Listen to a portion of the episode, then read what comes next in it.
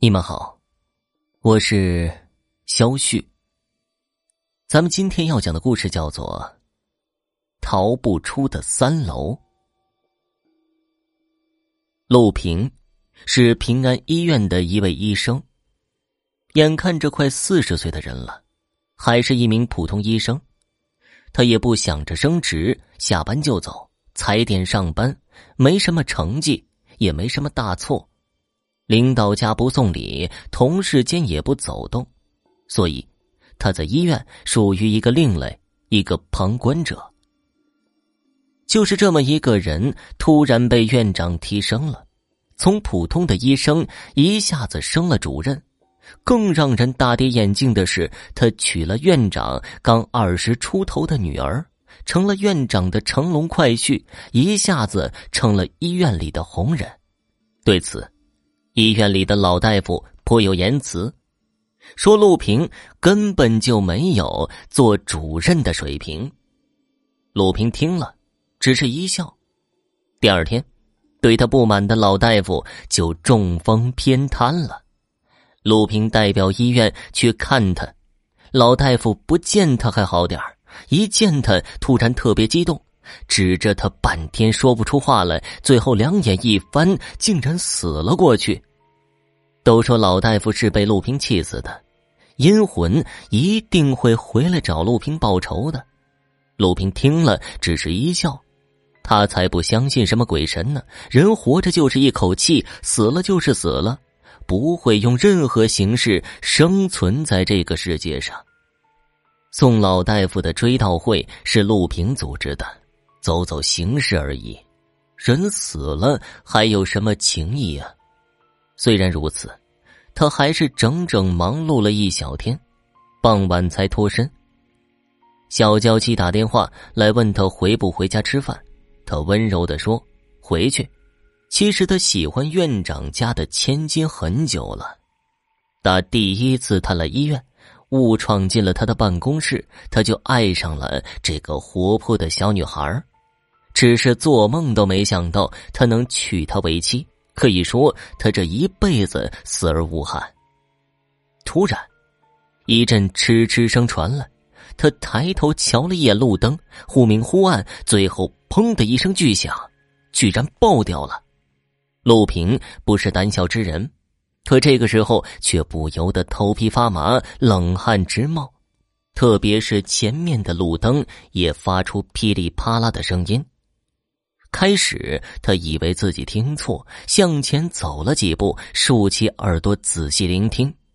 啪的一声，又一个灯泡爆了，他的脑袋里顿时像炸开的粥，糊的哪里都是。再加上突然扬起的旋风，冷风嗖嗖吹进他的身体里，他禁不住打了一个冷战，抑制不住的恐惧排山倒海般向他压来。他撒开腿就跑，一口气跑到家门口，用力敲了敲门。谁呀？屋里有人问道，却不是小娇妻的声音。他顾不上那么多了，大声的喊着：“是我呀！你是谁呀？这家的男人。”鲁平快被里面的声音给气炸肺了。我家没有男人。里面的人一声冷笑：“什么？”陆平大惊，抬头去看门牌号，才发现自己走错了楼层。他家住四层，而这是三层。他说了一句抱歉，然后跑上了楼梯。正要敲门的时候，他看了一眼门牌，明明白白的写着三零幺室。他大吃一惊，继续上楼。可是奇怪的是，他跑的差点没了半条命，也没上去四楼。下也下不去二楼，他仿佛被困在三楼层，怎么也出不去了。陆平站在楼道里，看着空空的楼道，心里一阵阵的发毛，声音里透着恐惧：“有人吗？有人吗？”这个时候，空空的楼道突然响起了嗤嗤的声音。陆平一听，一股寒气从脚底直往他脑门上窜，惊叫一声，撒腿就跑。砰的一声，他的头重重的撞在墙上，血顺着脸流了下来。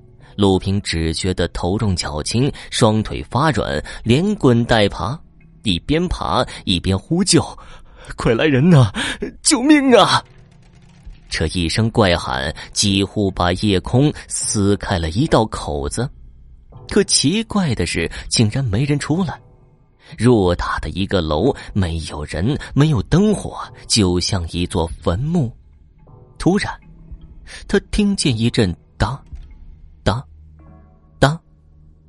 回头看见一个僵直的人影，双臂前伸，就像是电影里的僵尸，一蹦一蹦的向着他走来。鲁平哪见过这阵势，只觉得双腿一热，裤子都尿了，浑身像化了的雪糕，瘫在地上。第二天，他被人发现时已经死了，是被活活吓死的。都说是老大夫的鬼魂来索命了。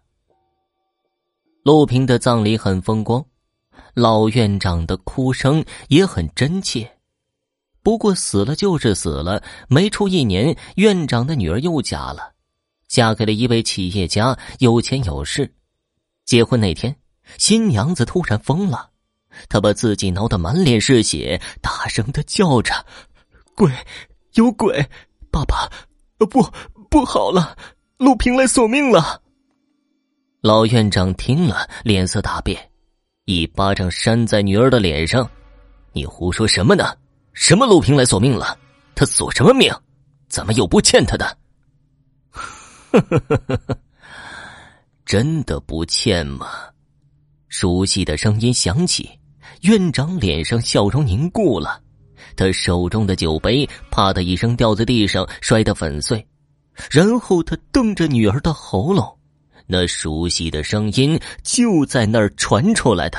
想当年，就是这个声音威胁他，要把他强奸女病人的视频传出去。他跪在地上苦苦哀求，不惜用女儿诱惑他，才从他手中拿回那段视频。视频拿回来了，他心有不甘。女儿正值青春年华，怎么可以嫁给这么一个阴险的男人？于是他利用了老大夫鬼魂索命的流言，杀了他。本以为就此可以安枕无忧了，谁知道院长的脸色巨变，拽着女儿的手把她拉进了休息室。谁知他一拉一扯，女儿的胳膊咔嚓的一声断了。女儿直挺挺的躺在地上，脸上似乎挂着笑容。亲朋好友都围了上来，院长的心里咯噔的一下。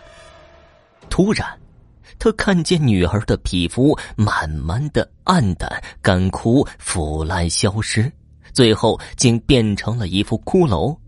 骷髅挪了挪身子，扬起无肉的骷髅头，用黑洞洞的眼神逼视着他。动着下巴，好像在说什么。院长啊的一声，吓晕了过去，头正好撞在台阶上，一命呜呼了。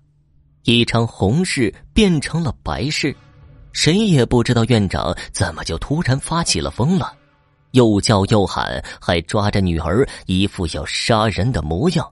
最后自己跌在地上，就这么死了。好了，听众朋友。本集播讲完毕，感谢您的收听。